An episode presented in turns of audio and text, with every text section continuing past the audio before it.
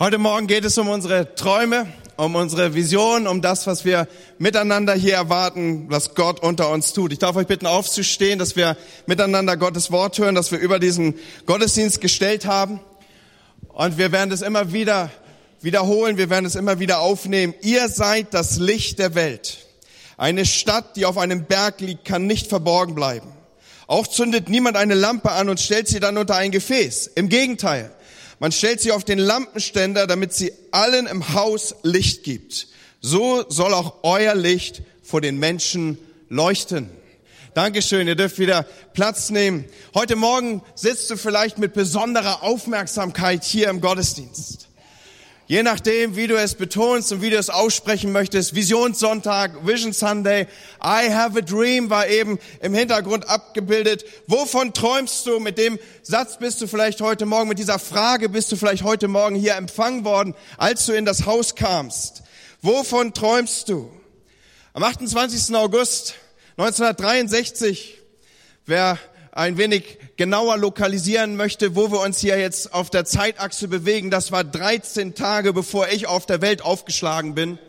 Also am 28. August 1963 hielt Martin Luther King diese berühmte Rede, I have a dream. Ich habe einen Traum.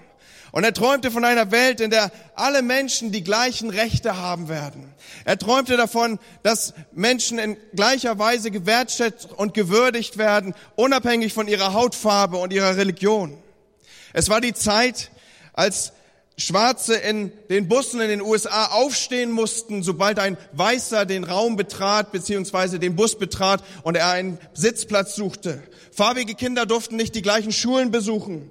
Sie waren in Kinos benachteiligt und man hat ihnen nur schlechte Plätze zugewiesen. Sie hatten kein Wahlrecht. Und da steht dieser Mann auf und er hält diese berühmte Rede, die bis heute elektrisiert. Er hält diese berühmteste seiner Predigten. Ich habe einen Traum, dass meine vier Kinder meine vier kleinen Kinder eines Tages in einem Land leben, wo sie nicht nach ihrer Hautfarbe, sondern nach ihrem Charakter beurteilt werden, wo sie nicht nach ihren äußeren Umständen eingeschätzt werden, sondern wo sie gleiche Chancen auf einen guten Job haben, wo sie gute Schulen besuchen dürfen. I have a dream. Ich habe einen Traum. Und manche wissen das noch zu erinnern, dass er durch einen weißen Rassisten dann 1968 ermordet wurde. Aber sein Traum war nicht zu stoppen. Dieser Traum, er ging weiter. Und 2008 haben wir alle es mit großer Faszination miterlebt, dass ein erster farbiger Präsident in den USA wurde. Es war nicht mehr aufhaltbar. I have a dream. Eine Vision, Freunde, hat eine enorme Kraft, einen unglaublichen Schub. Einmal ausgesprochen war dieser Traum von Martin Luther King nicht mehr zu stoppen. Da war eine enorme Dynamik ausgetreten beziehungsweise angeschoben.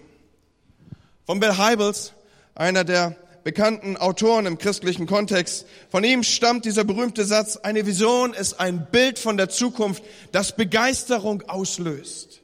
Etwas, wofür es sich lohnt zu leben, wo es sich lohnt, dafür zu arbeiten. Etwas, was das Herz höher schlagen lässt, wenn man nur dran denkt. Etwas radikal ausgedrückt, für das man sein Leben, für das man sterben würde.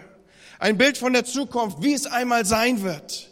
Und da liegt es ja in der Natur der Sache, wenn es beschreibt, wie es einmal sein wird, dass eine Vision nicht das abbildet, was ist, sondern über den Ist-Zustand jeweils hinausragt. Eine Vision ist immer größer als das, was schon ist, aber man gibt sich nicht mit dem zufrieden, wie es ist. Man will mehr. Da ist dieser Schub, da ist diese Dynamik quasi schon eingebaut. Und eine Vision, sie wird erst noch eintreten. Und alle wissen das, die an einer Vision arbeiten, die eine Vision verwirklicht sehen wollen. Sie wissen nicht genau wie, sie wissen nicht genau wann, sie wissen nicht mehr genau, ob genau in der Vorstellung, die sich vielleicht in ihrem Inneren abbildet. Und das kann ganz schön fertig machen. Das kann einen ganz schön beuteln, das kann einen ganz schön mitnehmen. Das kann an die Substanz gehen. Weil eine Vision, sie erfordert Einsatz. Eine Vision, sie kostet Zeit. Eine Vision, sie kostet Kraft. Eine Vision, sie kostet Mut. Eine Vision, sie kostet meine Möglichkeiten und ja, auch meine finanziellen Möglichkeiten. Für eine Vision muss man was wagen und man muss raustreten und man muss sagen, ja, ich gebe mein Leben dafür. Ich setze mich dafür ein, ich will es sehen.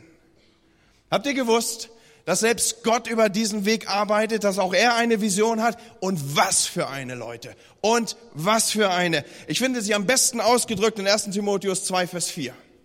Dort steht, Gott will, dass alle Menschen zur Erkenntnis der Wahrheit kommen und gerettet werden. Wow, was für eine Vision. Größer. Gott will, dass alle Menschen zur Wahrheit kommen, zur Erkenntnis der Wahrheit kommen und dass sie gerettet werden. Größer kann man nicht denken. Und es ist der erklärte Gotteswille, der hier abgebildet ist. Es ist gleichzeitig eine Vision und sie ist noch nicht erfüllt. Es ist wichtig, dass man sich dafür einsetzt. Es braucht Mut, es braucht Entschlossenheit. All das, was ich eben gesagt habe. Und Gott setzt dabei auf uns Menschen. Verstehen wir, was eine Vision ist? Sie ist etwas, wofür wir uns begeistern, wofür wir Entbehrungen in Kauf nehmen, wofür wir Dinge zurückstellen, wo wir sagen, nein, nicht zuerst ich, sondern zuerst das Haus Gottes, wo wir sagen, erst anderes, heute noch nicht da, aber es wird werden, ganz bestimmt, ich arbeite dran. So sind Leute, die visionär getrieben sind, unterwegs. Es wird kommen, ganz bestimmt. Was für ein Traum. So, uns war richtig abzubilden, was ist Vision, wenn wir darüber sprechen an diesem Morgen. Und wovon träumen wir als FCB? Was ist die Vision, die Gott uns gegeben hat? Was ist das, was wir hier umgesetzt sehen wollen? Wofür wir als Leiterschaft, wofür wir als Älteste in der Leitung der Gemeinde, wo wir gebetet, gerungen, gearbeitet, gesucht, uns Zeit genommen haben, wo wir hinwollen?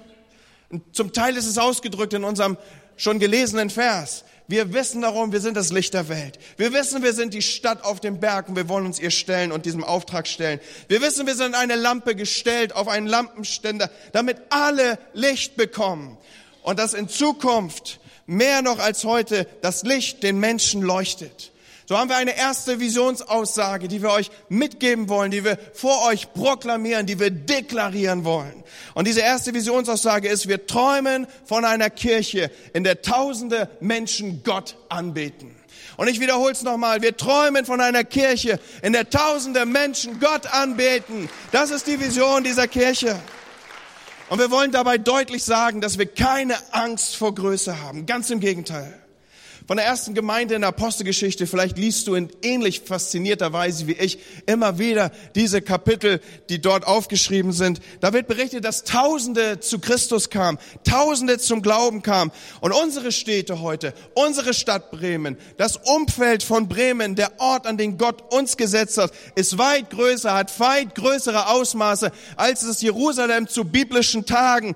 Und so ist es doch nur konsequent davon auszugehen, dass die Kirche heute größer ist ist als das, was damals abgebildet war. Und damals kamen Tausende dazu, 5000, 3000. Und haben wir dann einen anderen Gott als damals? Warum soll das nicht heute möglich sein?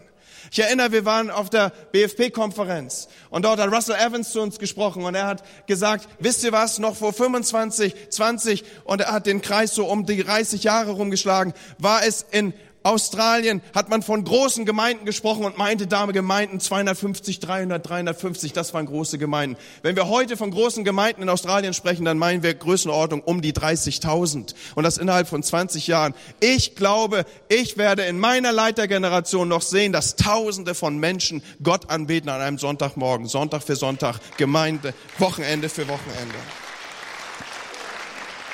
Und wir wissen uns da gestärkt durch das prophetische Wort. Heute Morgen wurde es schon wahrgenommen, auch in unserer Gebetszeit.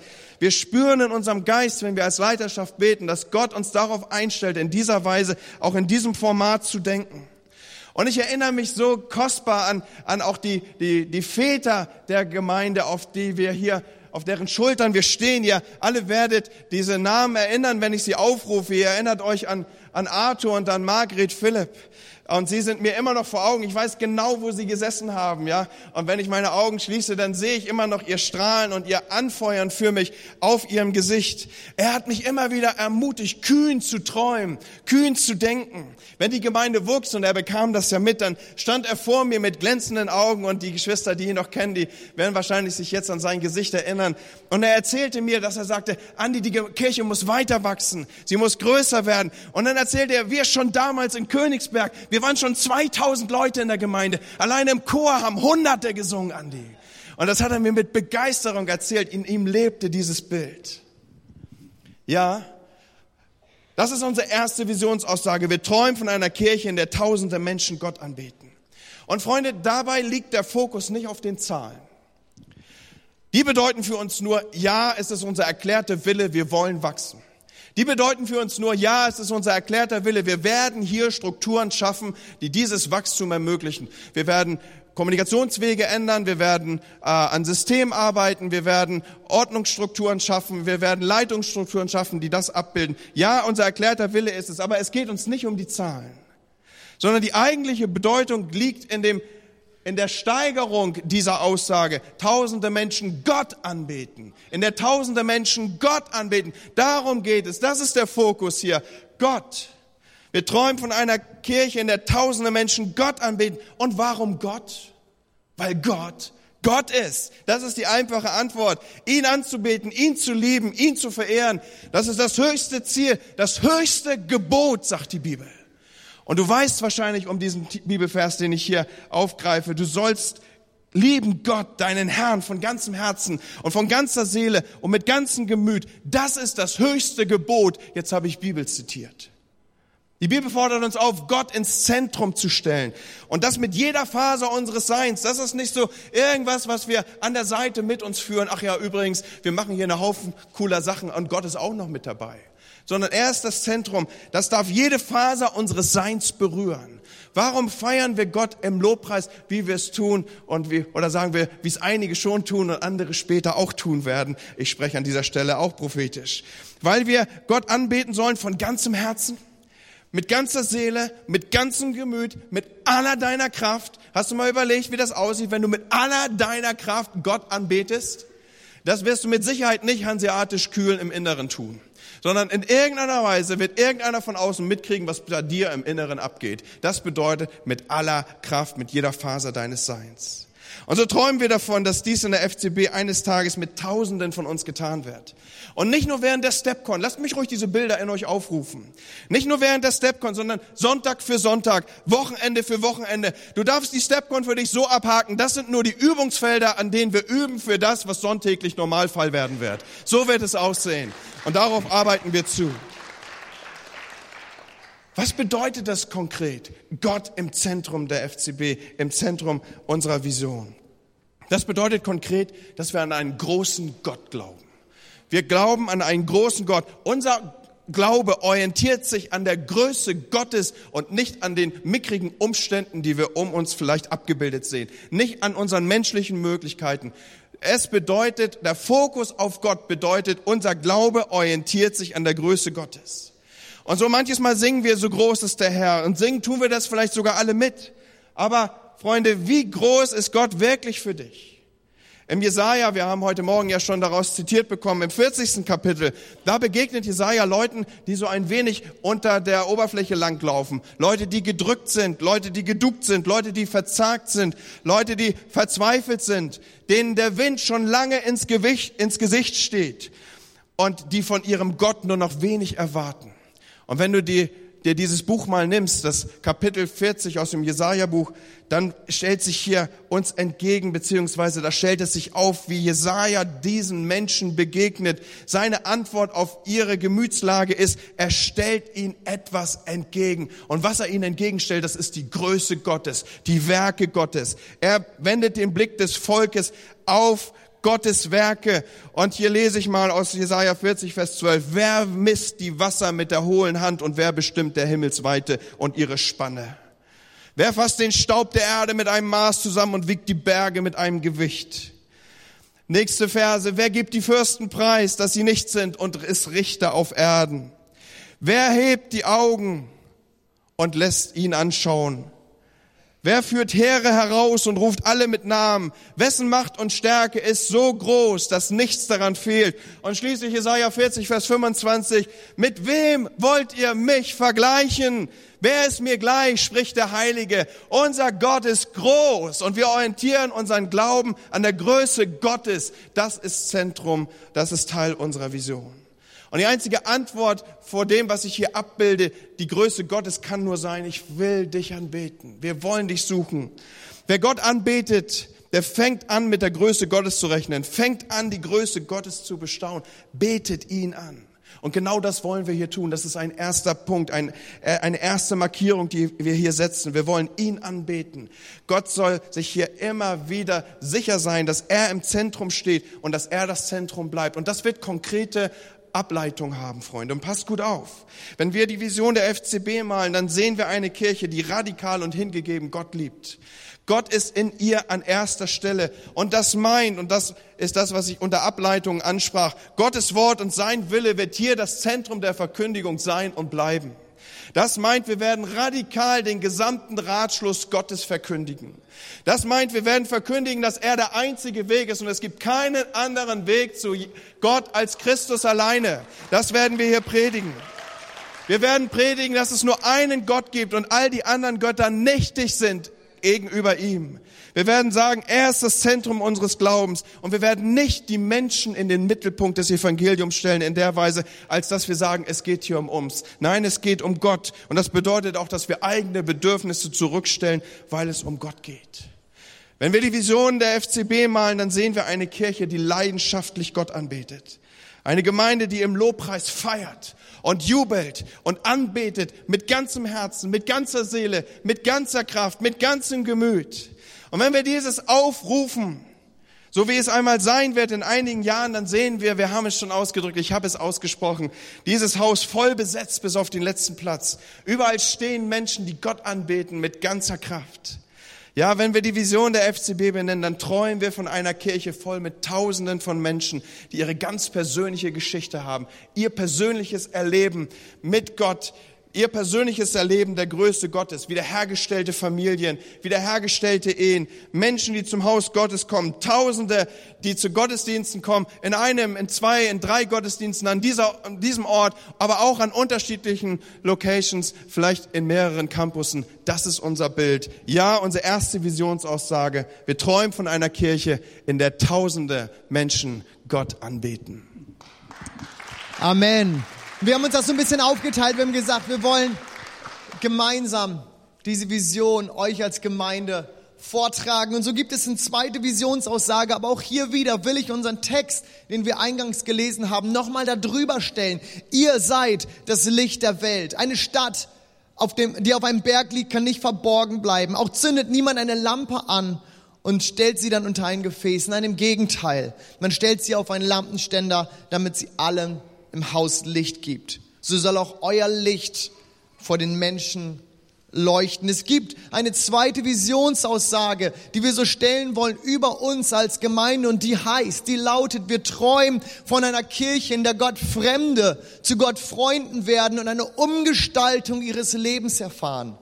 Denn wir glauben, dass das Kernauftrag von Gemeinde ist, dass das Kernauftrag eines jeden Christen ist.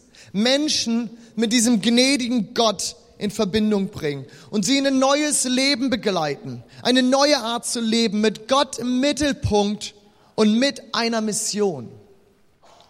Jesus hat nie ein Hehl daraus gemacht, worum es ihm ging. Er rief die Fischer, Petrus und ähm, ähm, Andreas, als er sie sah, in die, in die Jüngerschaft. Und er sagte ihnen, kommt, folgt mir nach, ich will euch zu Menschenfischern machen.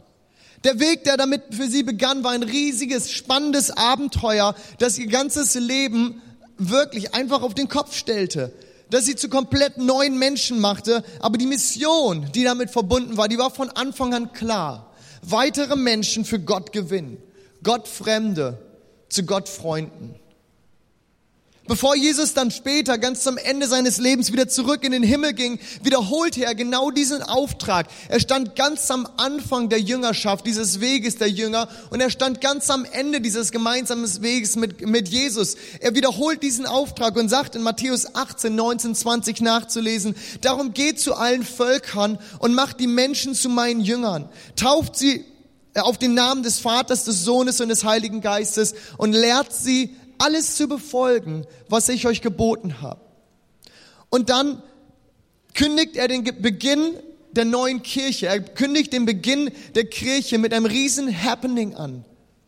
Der Heilige Geist wird auf euch herabkommen und ihr werdet mit seiner Kraft ausgerüstet werden. Uns als Pfingstgemeinde sind das ganz, ganz bekannte Verse und ganz bekannte Sachen, denn wir sind wohl vertraut mit dem, was hier passiert. Aber wir dürfen auch nicht vergessen, weiterzulesen. Denn was ist das, was sich damit verbindet?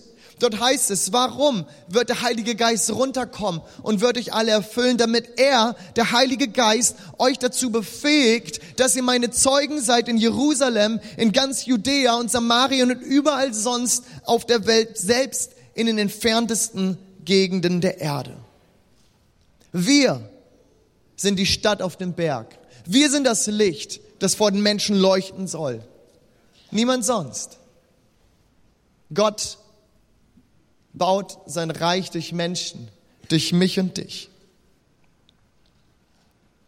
Es ist zentrale Aufgabe der Kirche, Menschen mit diesem gnädigen Gott bekannt zu machen und dieses neue Leben in Jüngerschaft zu führen. Wie sieht das aber aus? Wie kann das Ganze konkret werden?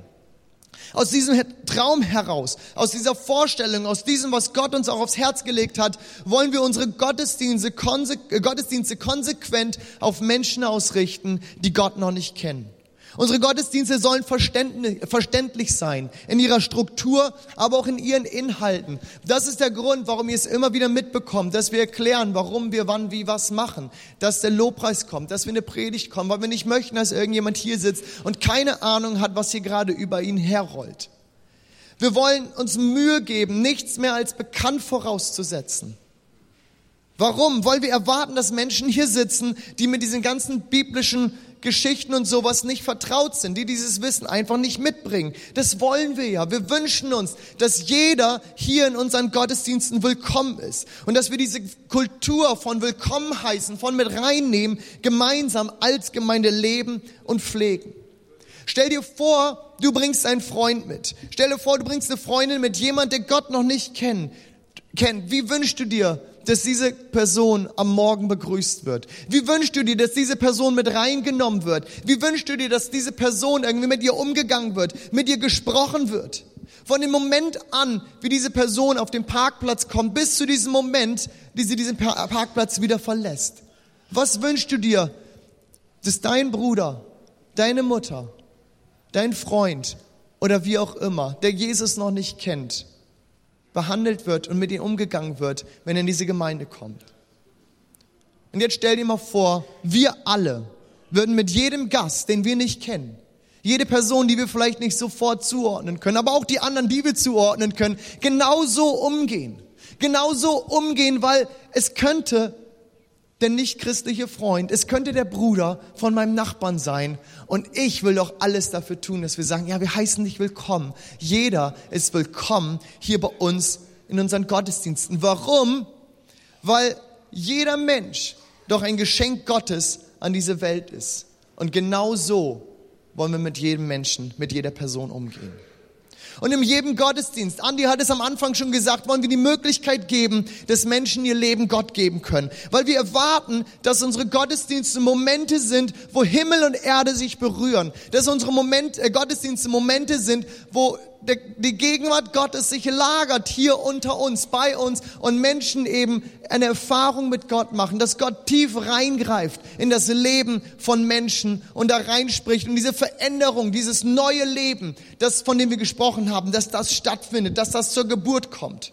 Aber wie der Traum es auch schon ausdrückt, geht es nicht nur um diese einmalige, diese anfängliche Entscheidung, nein, es geht um mehr. Es geht um mehr als nur diesen Schritt von Gott fremd zu Gott Freund. Es geht darum, dass wir in Nachfolge treten. Das ist das, wozu Gott uns gerufen hat. In einen Prozess, der mit unserer Bekehrung, dem Moment, wo wir Gott unser Leben begeben, beginnt, aber nicht aufhört bis zum letzten Atemzug unseres Lebens. Glaubst du nur, oder folgst du schon? So haben wir die Predigtreihe genannt. Vielleicht etwas provokativ die nächste Woche beginnt, aber genau darum geht es. Es geht nicht nur um das Wissen von Gott. Es geht darum, dass wir Konsequenzen, dass wir etwas mit unserem Leben machen, dass wir aus unserem Leben heraus etwas machen und dieser Glaube etwas in uns bewirkt und uns verändert. Nachfolge. Mehr als nur eine einzige Entscheidung. Deshalb bieten wir immer wieder Glaubensgrundkurse an, wie er jetzt nächste Woche auch mit dem Alpha-Kurs wieder beginnt. Ich kann dich nur ermutigen, dich einladen, dich schnell nach dem Gottesdienst noch anzumelden, zum Infotresen zu sagen, ja, ich möchte das mitnehmen. Ein paar Abende, sieben Abende zu lernen von Gott aus, dem, aus der Bibel. Was ist das alles? Was hat es auf sich mit dem Glauben? Ich kann dich nur dazu ermutigen. Warum? Weil es so wichtig ist, nach unserer Entscheidung für Gott eine Orientierung zu finden, in den ersten Glaubensschritten an die Hand genommen zu werden, um weiterzukommen, um zu wachsen, um in diese Nachfolge reingenommen zu werden. Aus dem gleichen Grund legen wir aber auch so viel Wert auf eine starke Kleingruppenarbeit. Eine Arbeit, in der wir einander erleben, in der wir miteinander unterwegs sind, weil dort eben das Christsein echt wird, weil dort es erlebbar wird. Die Umgestaltung unseres Lebens in ein Leben, das Gott für uns vorgesehen hat, findet am Montagabend und am Dienstagmorgen genauso statt wie am Sonntagmorgen hier im Gottesdienst im Alltag, in Stresssituationen, in unserer Freizeit, in den Zeiten, wo wir ganz alleine sind und in Zeiten, wo wir so ganz normal mit Menschen zusammen sind. Dort wird Christsein echt. Dort findet Nachfolge statt. Da werden die Früchte unseres Glaubens sichtbar. Veränderung, ob wir es wollen oder nicht, ist doch ein Gemeinschaftsprojekt. Es findet zusammen statt. Wir schleifen uns, wir reiben uns, und gemeinsam gehen wir vorwärts und gemeinsam werden wir verändert in das Bild, das Gott für uns hat. Das ist die zweite Visionsaussage, die wir, die wir euch mitgeben wollen, für die wir euch begeistern wollen. Wir träumen von einer Kirche, in der Gott Fremde zu Gott Freunden werden und eine Umgestaltung ihres Lebens erfahren. Aber es gibt den dritten Traum und auch hierüber will ich wieder unseren Vers stellen, unsere Textstelle, weil wir glauben, dass das so etwas ist, was Gott auf uns aufs Herz gelegt hat, wo wir sagen, ja, das ist es, das drückt es aus, das Wesen von Kirche, öffentlich. Ihr seid das Licht der Welt, eine Stadt, die auf dem Berg liegt, kann nicht verborgen bleiben. Man zündet auch keine Lampe an und stellt sie unter ein Gefäß. Nein, im Gegenteil, man stellt sie auf einen Lampenständer, damit sie allem im Haus Licht gibt. So soll auch euer Licht leuchten vor den Menschen. So hat Jesus gesagt. Und unsere dritte Traum, diese dritte Visionsaussage, die wir haben und für die wir euch begeistern wollen, lautet, wir träumen von einer Kirche, die sichtbar Verantwortung in der Gesellschaft übernimmt. Wisst ihr, Gott ist ein kreatives Genie. So will ich meinen. Er ist der Erfinder. Er ist ein Erschaffer. Seine Schöpfung ist so gewaltig, dass wir den allergrößten Teil davon noch überhaupt nicht entdeckt oder irgendwie verstanden haben. Das fängt ja schon mit den Tiefen der Ozeane an. Ich mag so Natursendungen, all sowas. Und ab und zu guckt man das und immer wieder heißt es, wir haben die Ozeane noch gar nicht entdeckt, wir haben sie noch gar nicht verstanden, wir haben keine Ahnung, was da unten ist. Aber dann geht es weiter ins Weltall und die Größen, die Weiten des Weltalls, wir haben gar keine Ahnung, was da ist. Sie sind uns ein großes Rätsel. Alles kreative Leistung von Gott, Schöpfung. Die Wissenschaft sagt uns, dass das Weltall sogar immer noch weiter wächst. Ganz anscheinend ist Gott nach und nach und immer weiter am Schaffen. Er hört gar nicht auf, aus diesen Wegen des Schöpfers heraus zu sagen, und ich mache weiter. Aber wisst ihr was? Bei all diesem Schaffensdrang von Gott hat Gott eine, eine absolute Lieblingsschöpfung. Und diese Lieblingsschöpfung, das ist der Mensch. Das bist du. Das bin ich. Das ist die Person, von der du heute Morgen vielleicht Brötchen geholt hast. Das ist dein Nachbar. Den, den du nicht abkannst und den, den du abkannst wenn Gott irgendeine Schwäche hat, und ich weiß, vielleicht ist es schwierig, von Gott und von Schwächen zu reden, aber wenn Gott irgendeine Schwäche hat, dann ist das der Mensch. Unabhängig seiner Herkunft, unabhängig seiner Religion, unabhängig seines sozialen Standes und unabhängig auch seines Lebensstils, seiner Art und Weise vielleicht mit Gott oder auch ohne Gott zu leben. Gott liebt den Menschen. Und was ist die Gesellschaft, wenn wir hiervon reden, Verantwortung in der Gesellschaft zu übernehmen? Was ist die Gesellschaft anders, anderes als die Summe genau dieser Menschen?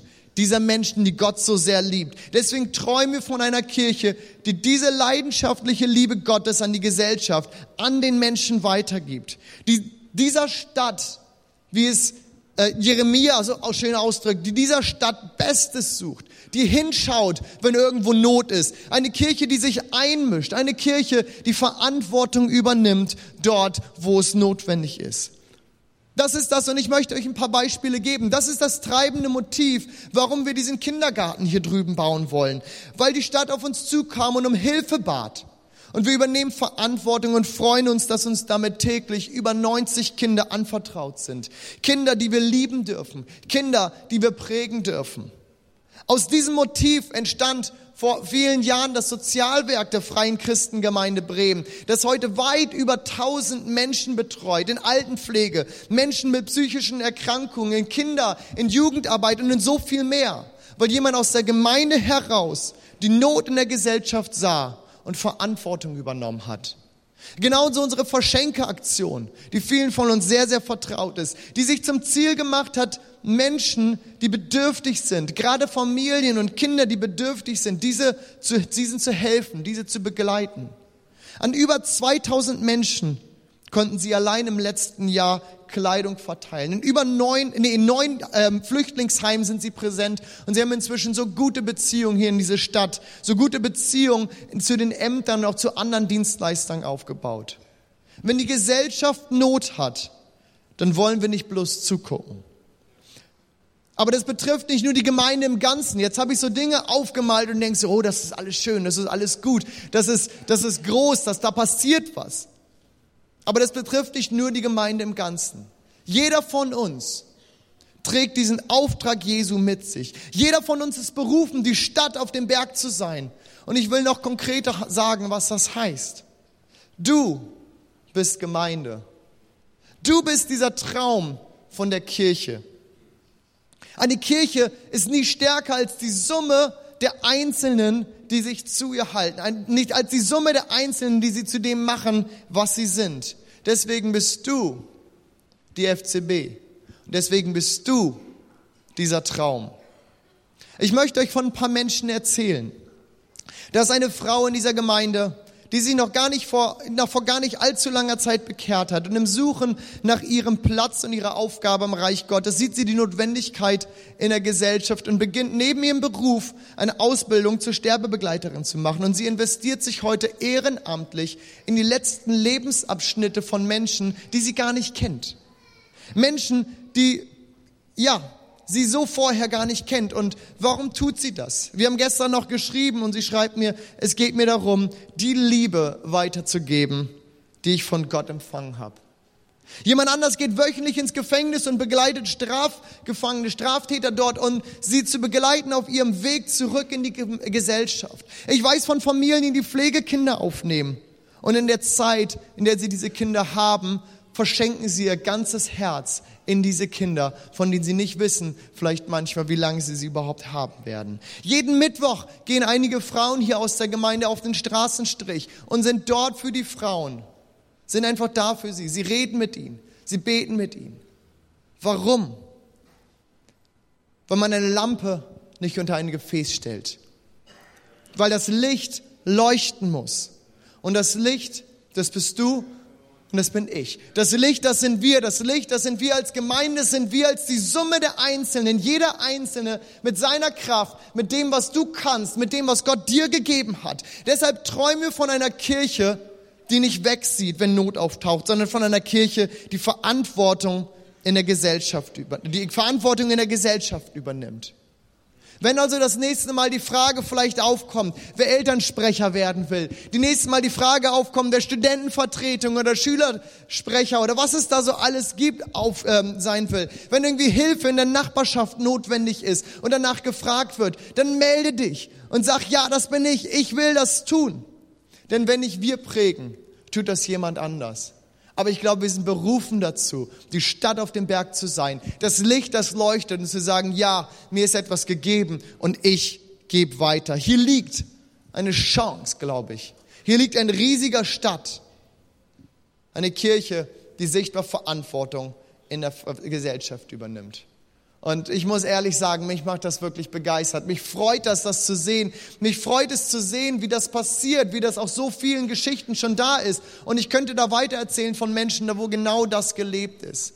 Und Ich träume davon, dass das mehr wird. Ich träume davon, dass nicht alles unbedingt immer nur hier passieren muss. Aber egal in welchen Haushalt wir von euch reinschauen, egal wo irgendwie man hingeht in die Stadt, überall taucht auf. Und da muss nicht unbedingt FCB draufstehen. Da muss nicht irgendwie sonst was dahinter sein. Nein, wir als Christen sind berufen, das zu leben. Ich als Nachfolger Christi bin berufen, genau das zu leben. Diese Liebe Gottes an den Menschen, an sie weiterzugeben unabhängig davon, was sie tun, wer sie sind oder ob ich sie irgendwie jetzt sogar ganz, ganz konkret gerade irgendwie erreichen könnte für Jesus. Nein, ich glaube, darüber hinaus sind wir berufen, einfach zu lieben, zu lieben, zu lieben und in dieser Stadt Gutes zu tun. Ja, mich macht das begeistert. Und ich weiß nicht, wem es von euch aufgefallen ist. Dieser Traum, den wir hier malen, diese drei Statements, die wir hier aufgerufen haben, die haben wir uns ja nicht wieder ganz, ganz neu ausgedacht und fangen wieder von vorne an, irgendeine Vision auszudenken und meinen, wir laufen wieder von vorne, äh, von vorne los. Nein, es schließt sich ja an an etwas, mit dem wir auch schon eine Weile unterwegs sind. Dieses Motto Gott, Leben, Menschen, das ihr eigentlich auf all unseren Publikationen findet. Dieses Motto, mit dem wir vor, ich glaube, zwei Jahre ist es jetzt her, noch nicht rangetreten sind, gesagt haben, das sind so die drei Elemente, die hier in der FCB immer vorkommen werden. Es geht um Gott, es geht um Leben, es geht um Menschen, die finden sich ja auch genau hier in diesen drei Statements wieder. Gott im Zentrum. Ein neues Leben, von dem wir glauben, dass Gott es schenkt und dass es alles in uns verändert. Und den Menschen im Blick, weil er der Augapfel Gottes ist, weil er das, das, das, ah, die Lieblingsschöpfung, was auch immer, aber den Menschen im Blick als das, was Gott so sehr liebt. Das ist der Traum. Wovon träumst du? Wir als Gemeinde wollen auf diese Frage eine Antwort haben. Wir träumen von einer Kirche, in der tausende Menschen Gott anbeten. Wir träumen von einer Kirche, in der Gott Fremde zu Gott Freunden werden und eine Umgestaltung ihres Lebens erfahren. Und wir träumen von einer Kirche, die Verantwortung in der Gesellschaft übernimmt. Das ist unser Traum. Das ist die Vision, die wir als FCB haben und die wir euch mitgeben wollen und euch einladen, Teil davon zu sein, zu sagen, ja, das will ich, ja, da mache ich mit. Wo kann ich helfen? Wo kann ich anpacken? Wo kann all das konkret auch für mich werden? Andi, ich will nochmal wieder an dich übergeben.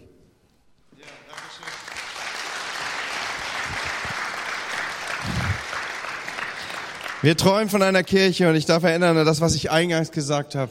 Eine Vision ist etwas, was noch nicht da ist, aber wir geben unser Leben dafür. Und wir sind wild entschlossen als Leiterschaft, wir sind wild entschlossen als eure Pastoren. Da geht unsere Energie rein, da soll unser Leben reingehen. Und vielleicht sitzt du hier heute Morgen und du denkst, Mann, ich bin ja noch gar nicht Teil davon, wie soll ich das zu meiner Vision machen? Ich bin ja noch gar nicht Teil dieser Kirche. Ich bin zwar mit dem, was hier gesagt wird, einigermaßen in Übereinstimmung, aber da fehlt noch das Entscheidende und ich will dir sagen, was vielleicht das Entscheidende ist, was fehlt. Du kennst diesen großen Gott noch gar nicht. Und wenn das heute Morgen dein Thema ist, dass ich hier über die Größe Gottes gesprochen habe, der weit größer ist als deine Probleme, wenn das genau dein Thema ist, dass ich gesagt habe, unser Gott ist immer größer als all das, was sich in deiner Alltagswelt auftürmen kann, was sich in deinem Alltagsleben aufreißen kann, dann möchte ich dich heute Morgen bekannt machen mit diesem Gott des Himmels, der Himmel und Erde gemacht hat und der einen Plan mit deinem Leben hat, der dein Leben regieren will, an dem du einen, eine, einen Herrschaftswechsel an diesem Morgen übergeben kannst und sagst, von nun an will ich, dass du mein Leben regierst. Und ich werde dir sagen, es werden die aufregendsten Zeiten deines Lebens leben. All das, was du vorher gelebt hast, ist Kindergeburtstag gegen das, was danach kommt. Weil wenn wir Gottes Stimme hören, dann wird das Leben zu einem Abenteuer. Es heißt nicht, dass es leichter wird. Es heißt auch nicht, dass der Glaube irgendwie so eine Komfortzone abbildet, wo du dann nur noch mit Wattekissen umgeben bist und dich nicht mal mehr Christen anrempeln. Nee, auf keinen Fall. Aber du wirst ein Leben führen, das Sinn macht. Du wirst ein Leben führen mit dem Gott der Götter an deiner Seite, mit dem Großen und Erhabenen, der immer größer ist als deine Probleme. Und wenn das heute Morgen dein Thema ist und wir wollen miteinander unsere Gottesdienste zu einem Ort machen, wo der Himmel die Erde berührt, hat Michi gesagt. Jetzt ist so ein Moment da. Wenn du heute Morgen hier bist und du sagst, das ist genau mein Punkt. Ich will meinen Gott größer machen. Ich will diesen Gott größer machen als mein Alltag, als meine Probleme und ich will ihm mein Leben geben. Dann bitte ich, dass du mir deine Hand zeigst Das sieht ein bisschen nüchtern aus jetzt, ja. Das ist vielleicht ein Moment, wo du gerade überlegst, aber ich bin sicher, dass der Heilige Geist an dir wirkt. Dankeschön, danke für die Hand. Ist noch jemand da, der sagt, das ist genau mein Thema. Das bin ich. Mich geht diese Frage an. Mich geht dieses Thema an. Ich muss Gott in meinem Leben haben. Ihm soll mein Leben gehören. Ist jemand da, der sich heute Morgen entscheiden will und sagen möchte, das bin ich, mein Leben von jetzt an soll Jesus gehören? Dem großen Gott, von dem hier heute Morgen verkündigt wurde. Ihr müsst mir eure Hände zeigen, indem ihr sie hochreckt, sonst kann ich sie nicht so gut sehen. Dankeschön. Vielen Dank. Habt das gesehen. Halleluja. Dankeschön. Vielen Dank. Und wir wollen uns miteinander erheben und gemeinsam ein Übergabegebet sprechen. Steht mit mir auf, bitte. Wir wollen das zusammen beten, dass es uns eingängig und einfach zu einem Gebet wird, dass wir miteinander immer wieder ausdrücken und wo wir es auch für uns ganz persönlich neu festmachen. Jesus Christus, ich weiß, dass du für mich gekommen bist und mich liebst. Es gibt nichts, was ich tun könnte, damit du mich mehr liebst. Und durch nichts, was ich tue, würdest du mich weniger lieben. Du bist für mich gestorben und auferstanden. Ich glaube an dich. Du bist mein Gott, mein Retter und mein Herr. Bitte schenke mir die Vergebung meiner Schuld. Ich möchte als dein Kind leben und du sollst mein ganzes Leben bestimmen. Ich danke dir, dass ich durch dich frei bin und neu anzufangen und ein Leben in Ewigkeit habe. Wer sich heute Morgen entschieden hat, den bitte ich nachher hier unter das Kreuz zu kommen, zu dem Tisch. Ich möchte gerne mit euch beten und wir wollen das, was heute Morgen passiert ist, abschließen. Gott segne euch, er behüte euch, er lasse sein Angesicht über euch leuchten und er gebe euch eine unglaublich tolle Woche. Gott mit euch.